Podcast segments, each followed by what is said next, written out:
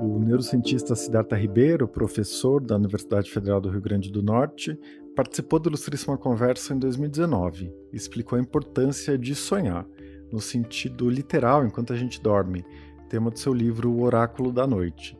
Ele volta agora ao podcast e diz por que considera que sonhar, no sentido de imaginar futuros possíveis, se tornou indispensável para a sobrevivência da humanidade. Esse é o mote do seu novo livro, Sonho Manifesto. A obra aponta sintomas do nosso mal-estar contemporâneo e aposta no potencial de mudança de rumos a partir de uma expansão da consciência planetária. Promover uma síntese de dicotomias antigas, ciência e conhecimento tradicional, corpo e mente, humanos e não humanos, e criar novos pactos baseados na cooperação e no cuidado estão entre as suas principais prescrições. Eu sou Eduardo Sombini e este é o Ilustríssima Conversa.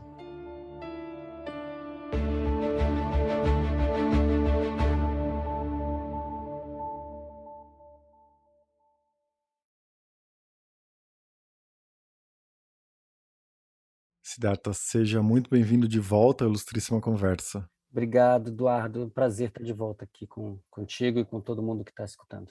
Bom, eu acho que você tem uma capacidade enorme né, de condensar em frases curtas, muito incisivas, é, processos de longa duração e fenômenos sociais complexos. É, eu queria que a gente começasse por uma dessas frases. Né? Você escreve que nós somos uma espécie híbrida de amor e de horror. É, você pode falar um pouco sobre essa combinação de cooperação e solidariedade de um lado, é, e brutalidade e violência do outro? Como esses dois aspectos moldaram nossa história?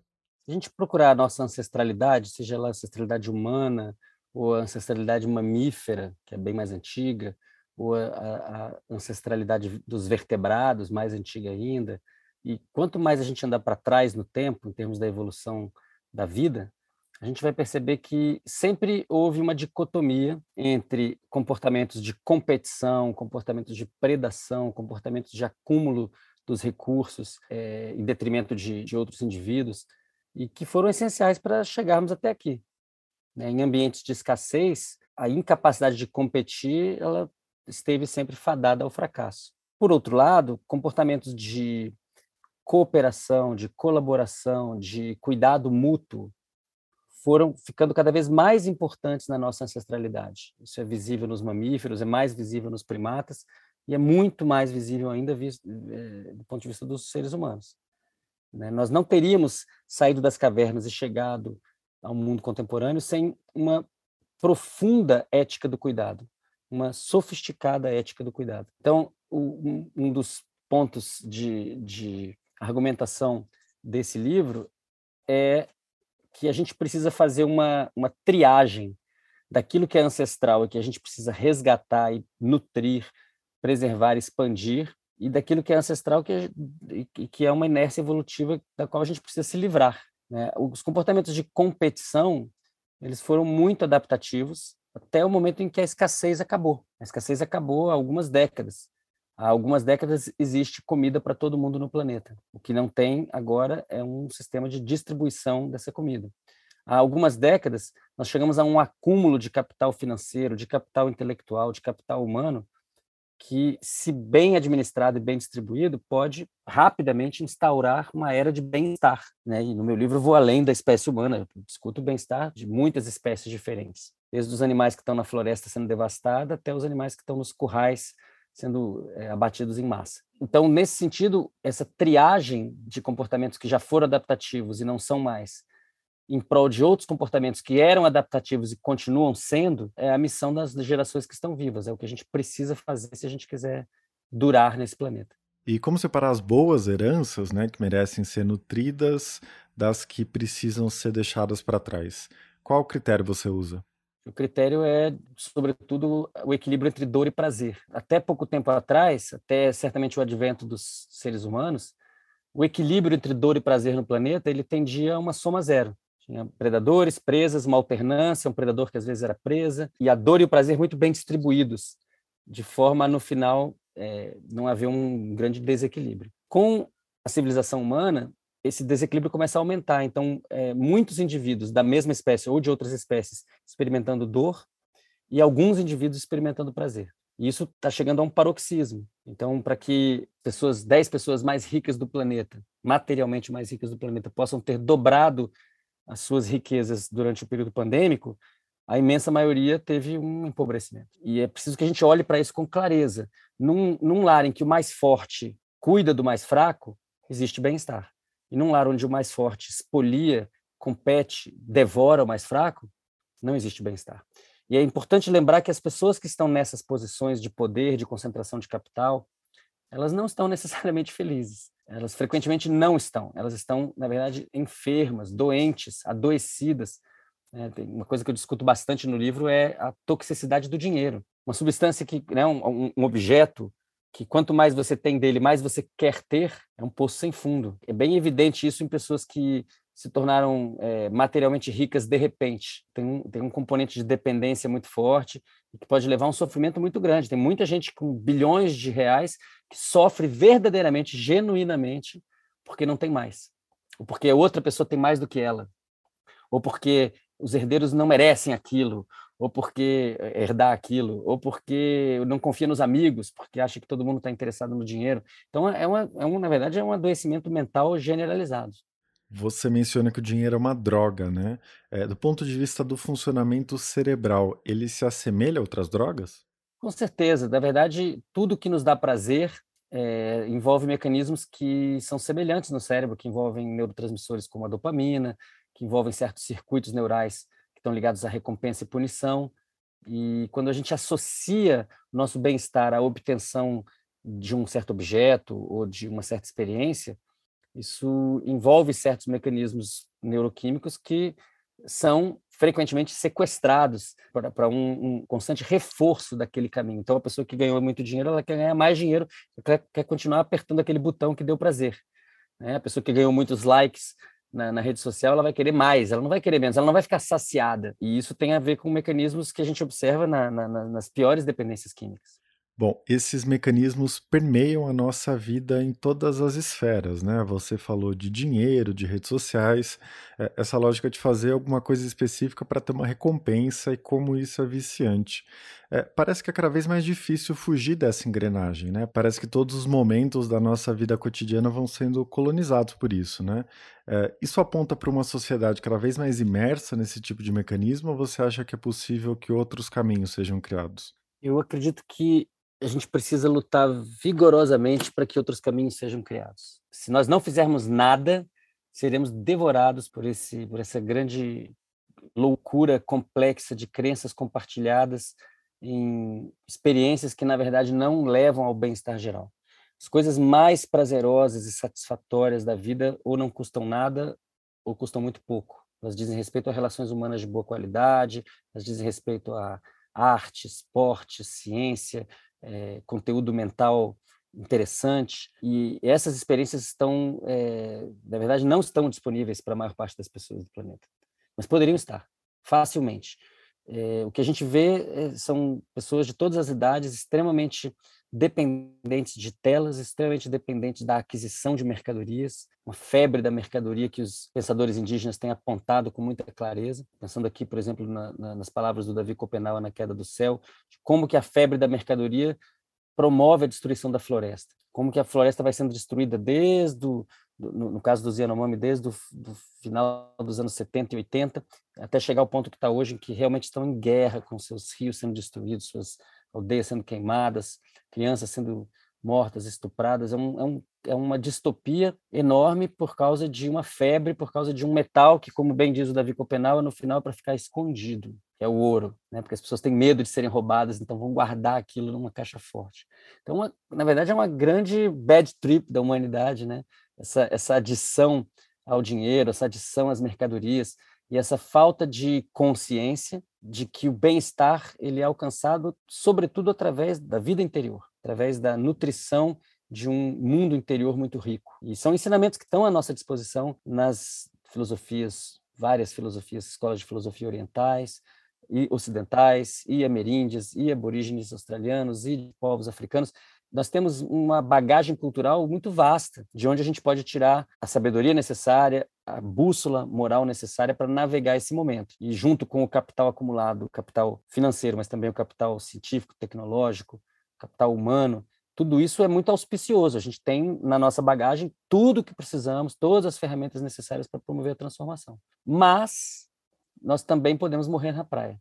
Nós podemos não conseguir fazer essa grande síntese a tempo e sucumbir a todos esses males que estão colocados, né, desde o perigo da destruição nuclear súbita até o, o, o perigo da, do adoecimento progressivo, a destruição progressiva dos, dos, biomas e a transformação de toda a existência humana num, numa uma busca desmesurada por mais estímulos capazes de dar um pouquinho mais de satisfação, né? uma coisa muito parecida com a Matrix do, do filme de ficção científica e que está dada, está colocada na nossa frente. Com certeza.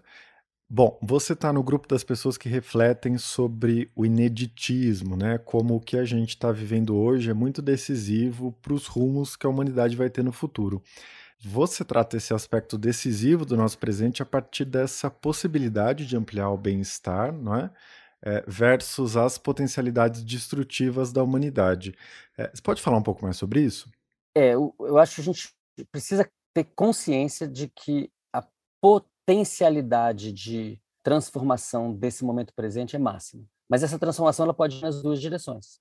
Se há mil anos atrás, ou há cinco mil anos atrás, o rei ou a rainha mais poderosa do momento dissesse agora a gente vai acabar com a fome no planeta, não ia conseguir acabar com a fome nem do, do seu reino, por outro lado, dissesse agora eu quero matar todo mundo que tem no planeta inteiro. Também não conseguia. Consegui matar algumas pessoas ali por perto. A escala da destruição possível e a escala da construção possível são completamente além de tudo que pudesse ser imaginado até poucas décadas atrás, até, até certamente um, 100 anos atrás.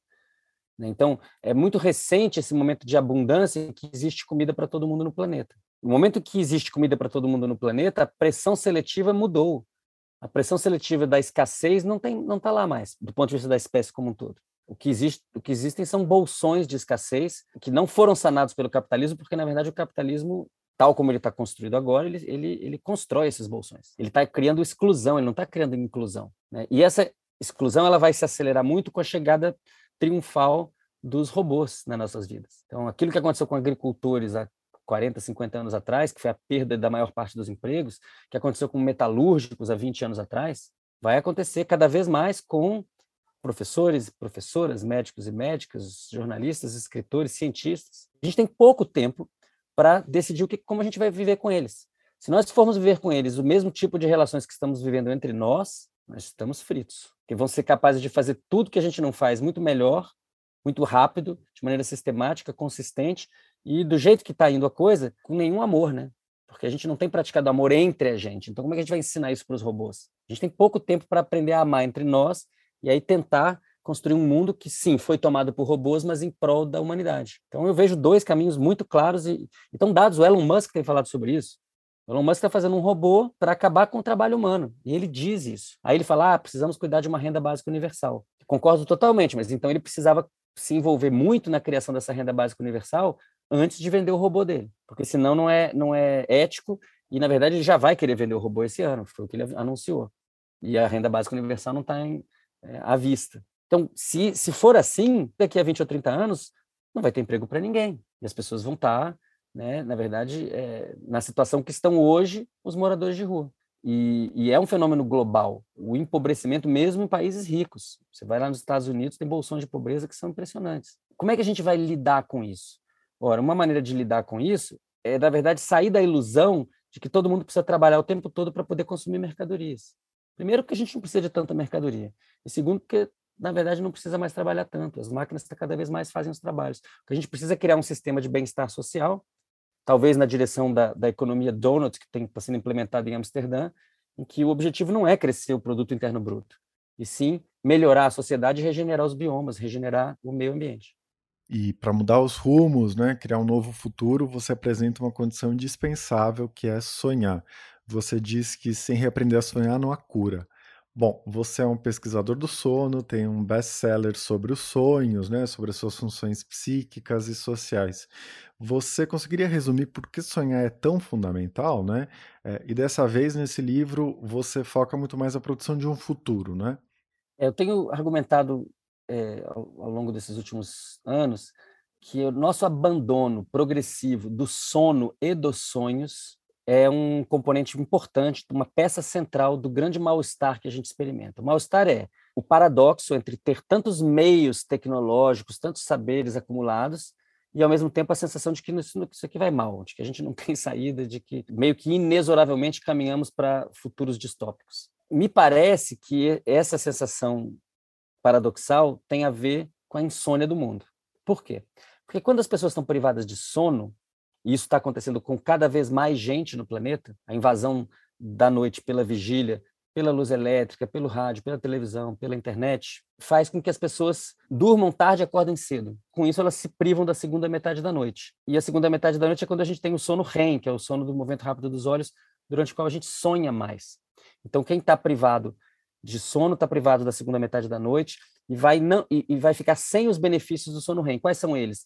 selecionar as memórias que devem ser guardadas, as que devem ser esquecidas, reestruturar memórias para gerar criatividade, promover adaptação, regulação emocional. Então, a pessoa que perde noites de sono ou horas de sono, ela vai ter prejuízos cognitivos, ela vai ter prejuízos emocionais, ela vai ficar irritável. Isso é uma bola de neve social. Ela vai ficar mais isolada porque ela está desconectada das outras pessoas.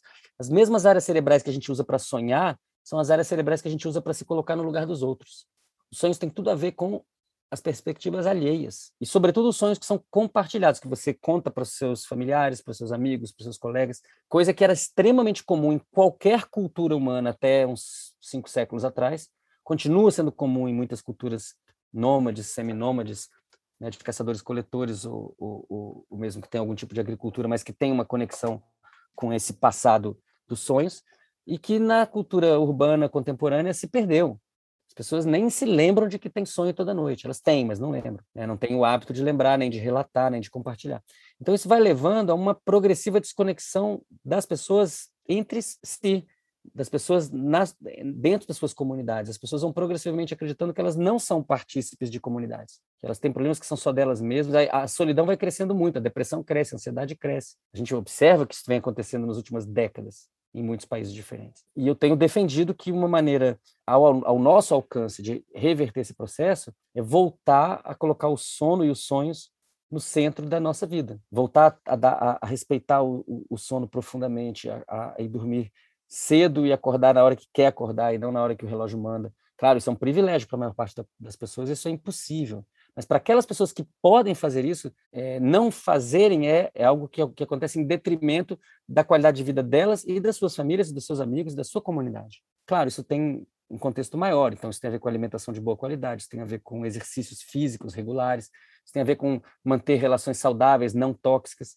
O sono não é tudo, não é a história completa, mas ele é a cama, ele é a base sobre a qual repousam essas outras coisas. Se você não tem sono de boa qualidade, você está falando de risco de mau humor, risco de problema cognitivo, está falando de risco de diabetes, de, de, de, doenças cardiovasculares, de depressão, de obesidade, e lá na frente está falando de, de, risco aumentado para Alzheimer, demência, em última instância. Então, é um, é um caminho de doença e de morte, essa falta de sono. E ela tem uma repercussão social muito grande, porque as pessoas que dormiram mal, elas estão muito pouco aptas a estar em comunidade de uma maneira que é construtiva. E aí vamos lembrar, né, a produção de novos futuros é exatamente o que os sonhos fazem, o que eles fizeram ancestralmente, desde não só da evolução dos, dos humanos, mas dos mamíferos. Com base nas memórias do passado, como será o futuro? O sonho é construção de futuro, o sonho é fonte de novas ideias, o sonho é fonte de novas estratégias, o sonho é fonte de adaptação.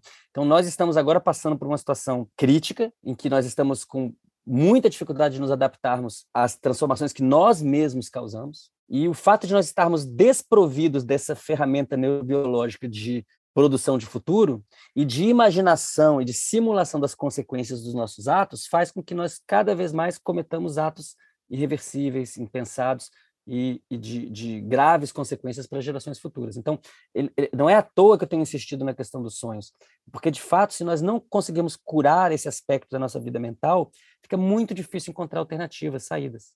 Siddhartha, você tem trabalhado bastante, acompanhado as pesquisas, né, escrito muito sobre as novas terapias psicodélicas é, e defendido o uso da maconha para fins medicinais. No livro, você dá muita ênfase né, à reconexão das pessoas com elas mesmas. É, que papel essas drogas podem ter nesse processo? Essas substâncias permitem que nós conheçamos certas experiências que, não, que podem ser alcançadas sem elas, através dos sonhos, dos sonhos lustros, da meditação, da respiração, do yoga, do ticum, é, capoeira. Tem, existem muitas maneiras de, de, chegar a certas experiências, experiências místicas ou não místicas. Não é preciso ter uma, uma crença mística para ter a experiência. Só que para muitas pessoas na sociedade essas experiências são elas são impossíveis porque elas, as pessoas não sabem que elas existem ou se esqueceram tiveram experiências assim na infância na adolescência através dos sonhos e, e se esqueceram e não tem digamos assim, uma, uma bagagem cultural que facilite a entrada numa dessas práticas, numa dessas escolas, no fundo de autoconsciência, né, de consciência do corpo e da mente. Então, os psicodélicos, as substâncias psicodélicas e também a maconha, ou, e na verdade os muitos tipos de maconha, são um acesso mais rápido, são uma, um atalho para certas experiências que em, certa, em outras tradições vão requerer anos de prática. É claro, cada substância, cada pessoa, cada dose, cada contexto de uso vão determinar experiências que são sempre muito diferentes entre si, mas que têm algumas características em comum. Uma característica que é comum a essas experiências psicodélicas é que a importância da representação do eu consciente diminui e outras representações mentais de outras pessoas, de animais, de entidades, de divindades, etc. Tudo isso ganha relevo, tudo isso ganha importância. Em maior ou menor grau, as diferentes maneiras de fazer essas experiências, elas têm essa mudança de ênfase mental do eu para os outros. Aquilo que hoje, já tecnicamente, já na literatura e neurociência, vem sendo descrito como sendo a dissolução do ego, e que faz referência a conceitos da psicanálise, é, a noção de, do eu consciente que tenta administrar as coisas e controlar as coisas e que, evidentemente, sempre encontra com o desconhecido, o incerto, o imprevisível. Quando as pessoas passam por essas experiências e voltam depois de minutos ou horas, depende do tipo de substância e da dose, elas frequentemente, quando elas não são de um grupo de risco, por exemplo, pessoas que têm tendência à psicose, não devem consumir essas substâncias. Mas quando elas não são de um grupo de risco, elas frequentemente experimentam melhoria de humor, redução da ansiedade, né, é, é, diminuição de, de, de, índices de depressão. Pessoas que têm traumas muito profundos podem experimentar é, uma melhora muito grande dos sintomas da, da síndrome do estresse pós-traumático, do transtorno do estresse pós-traumático. São remédios, são substâncias para cura psíquica e emocional. São também potentes anti-inflamatórios, então existem outros benefícios que advém do, do, da utilização dessas substâncias que dizem respeito à fisiologia e ao metabolismo. Para além disso, frequentemente as pessoas têm um benefício existencial, é, porque experimentaram por minutos ou horas pontos de vista muito diferentes daqueles que costumam utilizar. E isso dá para elas uma paralaxe, isso dá para elas um, uma maneira de, de olhar para a realidade de, de múltiplos lugares, e isso dá mais volume para a realidade, dá mais tridimensionalidade para a realidade, dá mais textura para a realidade. Eu até me arriscaria dizer que pode tornar a realidade mais real ainda e mais valiosa ainda. Fica mais valioso olhar para uma, uma flor, olhar para uma árvore, olhar para uma criança, olhar para uma nuvem e uma conexão com esse grande mistério, que é o mistério de estarmos aqui num cosmos que a gente não tem a menor ideia de, de fato como chegou a existir poder perceber que o mistério está dado e, e, contemplar e se regozijar de estar vivo ou viva nesse momento é uma faculdade que nós temos e que muita gente passa a vida toda sem lembrar disso. Os psicodélicos são então uma grande oportunidade para que pessoas que estão muito longe dessa vivência possam se conectar com isso. Agora, eles não são uma panaceia, eles não são um bálsamo universal, e nem podem ser encarados como simplesmente substâncias, porque no caso dos psicodélicos clássicos, principalmente, o contexto de uso é muito importante para os efeitos. Então, acho que a gente deve olhar para os psicodélicos como a gente olha para esportes radicais. Os, os psicodélicos têm, são, de certa maneira, alguns dos esportes radicais do mundo interior. Eles permitem é, que você faça aventuras para dentro da, do próprio inconsciente. E assim como no caso dos esportes radicais, você vai querer ter instrutor, você vai querer ter equipamento de segurança, você vai querer escolher as condições é, meteorológicas da experiência. tudo isso deve ser levado em consideração. E, e a gente está falando aí de tecnologias antigas mesmo, seculares, milenares. A gente tem que olhar com muito respeito para as contribuições dos povos originários no que diz respeito ao uso dessas substâncias. Com certeza. Bom, o renascimento psicodélico despertou toda uma discussão sobre essa relação entre a ciência, o capitalismo e esses conhecimentos tradicionais, ancestrais, né? No caso da ayahuasca, por exemplo. A ideia de que a indústria biomédica pode se apropriar desse tipo de conhecimento e espoliar os povos tradicionais que têm essas práticas há séculos, né? É, como você pensa essa questão? É, você acha que é possível um novo tipo de relação, não é, que não seja colonial entre o saber ocidental e esse conhecimento tradicional? Eu acho que não só é possível, mas é a nossa única chance. Porque é óbvio que se nós temos um bom futuro pela frente, esse futuro passa pela ciência que foi desenvolvida nos últimos séculos e que é tão potente. E também é óbvio que ele passa pelo uso adequado e, e inteligente desse capital financeiro acumulado na mão de tão pouca gente mas nem o capitalismo nem a ciência têm a bússola moral necessária para saber para onde ir. Porque tanto o capitalismo quanto a ciência estão muito imbuídos da competição. Então, a gente não vai construir um futuro melhor sem o capital e sem a ciência. Mas também não tem como prescindir desses saberes tradicionais, ancestrais, que sabem muito bem que se você destruir o rio, você está destruindo as gerações futuras. E que nós, ocidentais, os homens brancos, não sabem mais, não conseguem entender. Né? E, então a gente tem que, de fato, honrar essas tradições e promover um encontro, promover uma síntese. Se nós olharmos para a nossa bagagem cultural, a boa notícia é já está tudo que a gente precisa para sair desse, dessa armadilha evolutiva, já está lá. A gente pode se servir desse conhecimento que, na verdade, está disponível de maneira generosa. É, a má notícia é que nós temos instintos primitivos em curso que são de competição, predação, opressão e morte. Estão em curso na Ucrânia, estão em curso no Congo, estão em curso nas ruas das cidades apinhadas de pessoas passando fome, comendo osso, estão em curso na pregação da violência em nome de Cristo. Então a gente está vivendo uma, uma grande crise dessas forças de opressão, né, que eu identifico claramente no meu livro como sendo ligadas ao patriarcado. Então, a gente está falando aqui de racismo, de sexismo, né, de machismo, a gente está falando de homofobia, a gente está falando de transfobia, a gente está falando da minorização de maiorias e da opressão de minorias. E a gente não, não vai conseguir superar esse momento pela lógica da violência.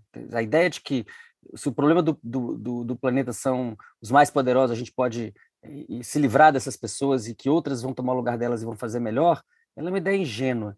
O que a gente precisa fazer é ter um upgrade na consciência planetária. A gente precisa que pessoas de todas as raças, de todas as classes sociais, de todas as etnias entendam, compreendam que não tem ninguém do lado de fora, está todo mundo do lado de dentro. É uma, é uma grande família humana e a gente não pode continuar a ser tratado dessa maneira. E a gente também não pode continuar a tratar as outras espécies dessa maneira. Você falou sobre essa necessidade de síntese, né? Os argumentos que você apresenta no livro tentam derrubar as dicotomias que a gente está acostumado a pensar, né? É, corpo e mente, humano e não humano, natureza e cultura, né? É, eu fiquei pensando em outra agora enquanto você falava, né? Sobre é, a transformação social. É, a transformação interna nas consciências, né? E as grandes mudanças estruturais, revolucionárias. Ou seja, os grandes movimentos né, que se impõem sobre o indivíduo versus essa busca por uma consciência interna e uma transformação das mentalidades. É preciso criar uma síntese entre esses dois campos também? Acho que sim, Eduardo. A gente está no momento da grande síntese síntese de saberes dentro da ciência, entre a ciência e outros saberes, e, e um marco de alianças. A gente precisa aprender sobre os outros, a gente tem que se especializar ainda mais em se colocar no lugar dos outros. Está todo mundo tentando fazer o seu melhor. Pessoas que é, a gente pensa nelas com muita tristeza, pessoas que estão oprimindo e, e causando sofrimento, intimamente elas também estão tentando fazer o seu melhor, dentro daquilo que conseguem enxergar. Então é um momento em que, se a gente não ampliar as perspectivas e criar uma consideração coletiva das perspectivas, é, a gente não vai dar resposta. As respostas que são necessárias são respostas que dizem respeito a todo mundo o planeta como um todo. Acho que a pandemia foi muito importante para mostrar isso, que não existe a saúde do indivíduo se não tem a saúde do coletivo. Pessoas, né, teve gente muito rica materialmente que morreu asfixiada lá no hospital igual pobre. Tinha todo todo o cuidado médico possível, mas mas só que a, a, a morte é maior que isso. A, a morte é bem maior que tudo isso. E então eu, eu entendo que esse momento ele pede por uma visão complexa ele pede por uma visão profunda, para uma visão que considere o acúmulo cultural ao longo de milênios em muitos lugares diferentes e para que a gente compreenda a urgência de mudar. Nós não temos muitas décadas para fazer a modificação necessária, nós temos que fazer isso agora, rapidamente. A gente precisa de fato de uma expansão de consciência. Aquilo que nos anos 60 e 70 era uma bandeira política é, só da juventude, praticamente, hoje em dia ela envolve pessoas de todas as idades, né, do cacique Raoni até a Greta Thunberg, de uma adolescente até um ancião, pessoas né, da Escandinávia e, e, e, da Amazônia. Como que a gente vai promover isso se não for através de muito diálogo, se não for através de muita escuta? Gente, não, não, todo mundo quer falar, mas ninguém quer escutar. Né? Por que será que as pessoas estão tão irritadas e violentas umas com as outras? Né? Os opostos que se delineiam, eles não, ninguém vence essa guerra. Basta olhar para o que está acontecendo entre Rússia e Ucrânia. Né? Aquilo é uma tragédia. Só quem não tem responsabilidade na tragédia são as crianças. O resto, os adultos, estão todos relacionados àquilo. Bom, a gente falou de vários sintomas das tragédias que a gente tem vivido, né? É, o seu livro enumera todas elas, reconhece todas elas, debate todas elas, né, da crise climática ao patriarcado, aos impactos da pandemia, né, entre várias outras coisas que a gente falou aqui. Mas você sempre tem um olhar bastante esperançoso, né? É, em nenhum momento você se deixa contagiar por um sentimento derrotista, né? Bom, a gente está fadado à catástrofe, ao apocalipse, algo desse tipo. É, por que isso, né? Que potencialidades você vê é, que te permitem olhar com generosidade para o futuro? Acho que são duas coisas. Uma é reconhecer que o acúmulo cultural ele é, ele é fantástico. Reconhecer que os problemas que nossos ancestrais tiveram que enfrentar há 60 mil anos foram superados. Outros problemas foram criados, mas aqueles foram superados.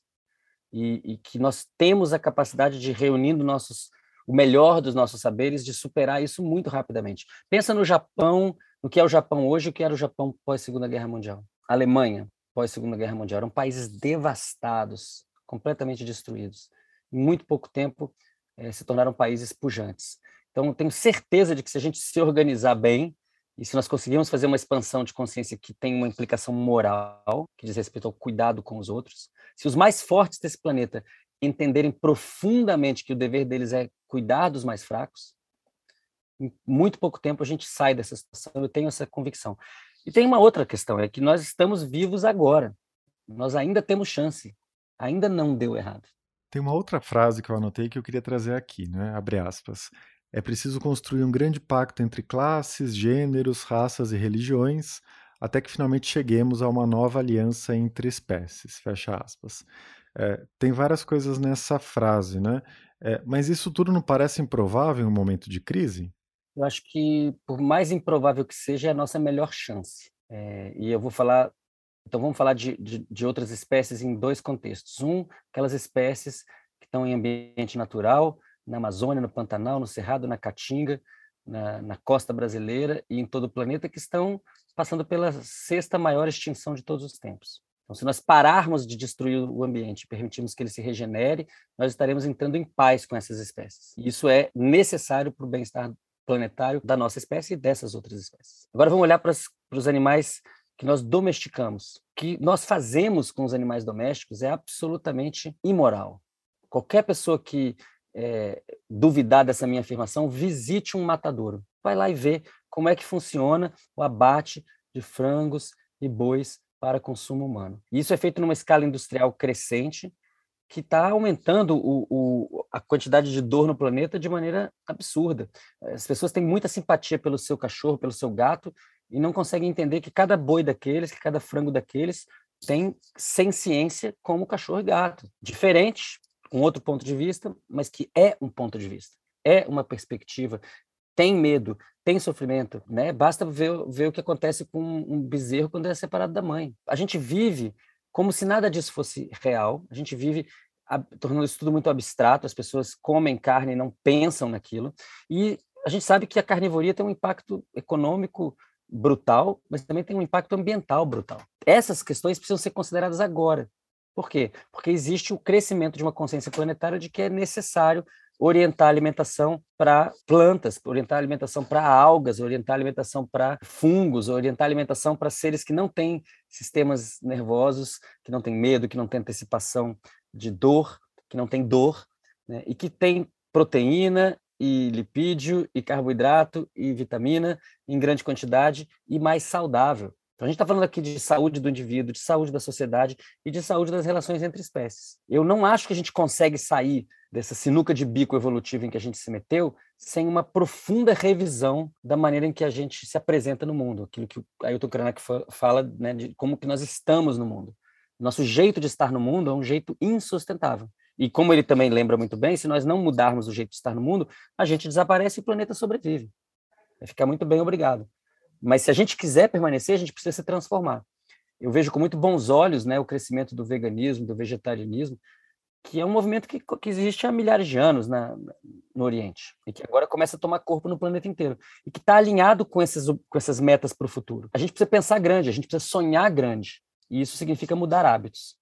Me parece que muda hábitos, inclusive dentro dos setores progressistas, né? Porque qualquer discussão sobre direito dos animais, veganismo, é, muitas vezes é vista como perfumaria, uma coisa elitista, uma coisa acessória, uma coisa menor, né? É, você concorda com isso? Eu concordo plenamente. Eu acho que existe uma grande falta de empatia com os outros animais. Existe também uma grande ignorância sobre os malefícios para a saúde das pessoas de consumir esse tipo de alimento e a maneira como ele é gerado. A gente está falando aqui de antibióticos, a gente está falando de hormônios, a gente está falando de acúmulo de metais pesados em peixes, sobretudo, de microplástico, de uso de pesticidas. Então, é uma maneira de produzir alimento e de se alimentar que está causando doenças. Né? O, a, a, o fato de tanta gente comer alimento ultraprocessado e como está ligado ao adoecimento das pessoas, isso precisa vir à tona para que as pessoas passem a olhar para isso com um olhar realmente racional e não pretensamente racional. Perfeito, Siddhartha. É, Para a gente encerrar, eu queria lembrar daquele mito budista que você cita no início do livro, né, de um assassino cruel que se curva ao Buda, né? É, e a partir dessa história você diz que cabe aos fortes cuidar dos mais fracos, né? Você já mencionou isso aqui. E que os predadores, de alguma maneira, podem sempre se iluminar no meio do caminho, né? É, o Brasil de hoje, no governo Bolsonaro, parece um exemplo por excelência do oposto, né? De um projeto de predação sem limites, sem barreiras. É, no nosso caso, dá para esperar que os predadores mudem de ideia? Essa pergunta é super boa. É, o, o mito de Angulimala que você está é, evocando aqui, eu, eu, eu, fui apresentado a ele durante uma sessão de terapia com meu, com meu terapeuta, com o Valdemar Magaldi, meu terapeuta atual, e ele, ele me contou essa história, eu fiquei fascinado com ela e comecei a estudá-la. E ela, ela fala da possibilidade de que aquelas pessoas que cometem atos é, de consequências ruins para os outros e que são irreversíveis, que essas pessoas têm sempre a possibilidade de despertar. Preciso que a gente acredite nessa possibilidade para ter esperança de transformação do planeta.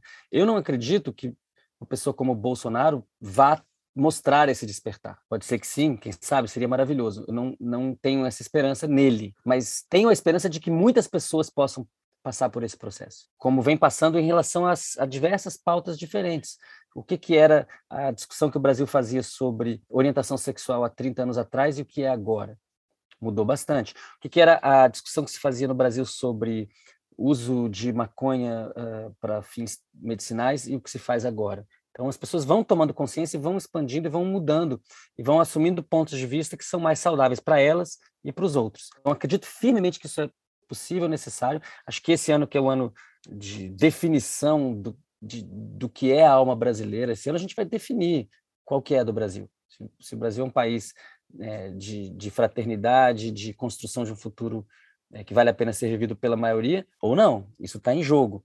E assim como muitos é, opressores saíram dos seus armários e se mostraram seus dentes afiados é, nos últimos quatro anos, muitas pessoas também estão em crise com essas concepções. Existem muitas pessoas que se deram conta do buraco em que a gente se enfiou. Muitas pessoas que votaram no Bolsonaro entendem que fizeram uma, besteira que ele não tinha a menor condição de construir um país harmônico e, amoroso. Ao contrário, ele, a proposta dele é a guerra. A proposta dele, se ele pudesse, era a guerra civil agora. Né? E é o que ele vem tentando fomentar. Então, nós estamos sendo testados para dar resposta a um, a um impulso de morte tão grande é, a gente tem que trazer um impulso de vida ainda maior. Para um Thanatos tão grande, tem que ter um Eros ainda maior. E é isso que está colocado. A gente vai ser capaz de gerar essa energia pujante de construção do futuro? Eu acredito que sim, precisamos, temos que, não temos outra alternativa. Ótimo. O Siddhartha Ribeiro é autor de Sonho Manifesto, 10 exercícios urgentes de otimismo apocalíptico, que acabou de sair pela Companhia das Letras. Siddhartha, foi um grande prazer conversar com você. Queria agradecer muito a sua participação aqui. Obrigado, Eduardo. Foi um prazer. Espero que a gente é, dê conta dos desafios a, que estão colocados adiante das nossas gerações vivas nesse momento. Este foi Ilustríssima Conversa. Eu sou Eduardo Sombini e a edição de som foi feita pelo Rafael Conkle. Para complementar esse episódio, eu sugiro muito que você ouça ou ouça de novo a ótima conversa do meu colega Walter Porto com Siddhartha em outubro de 2019. O link está na descrição do episódio. A gente se vê logo logo. Até a próxima!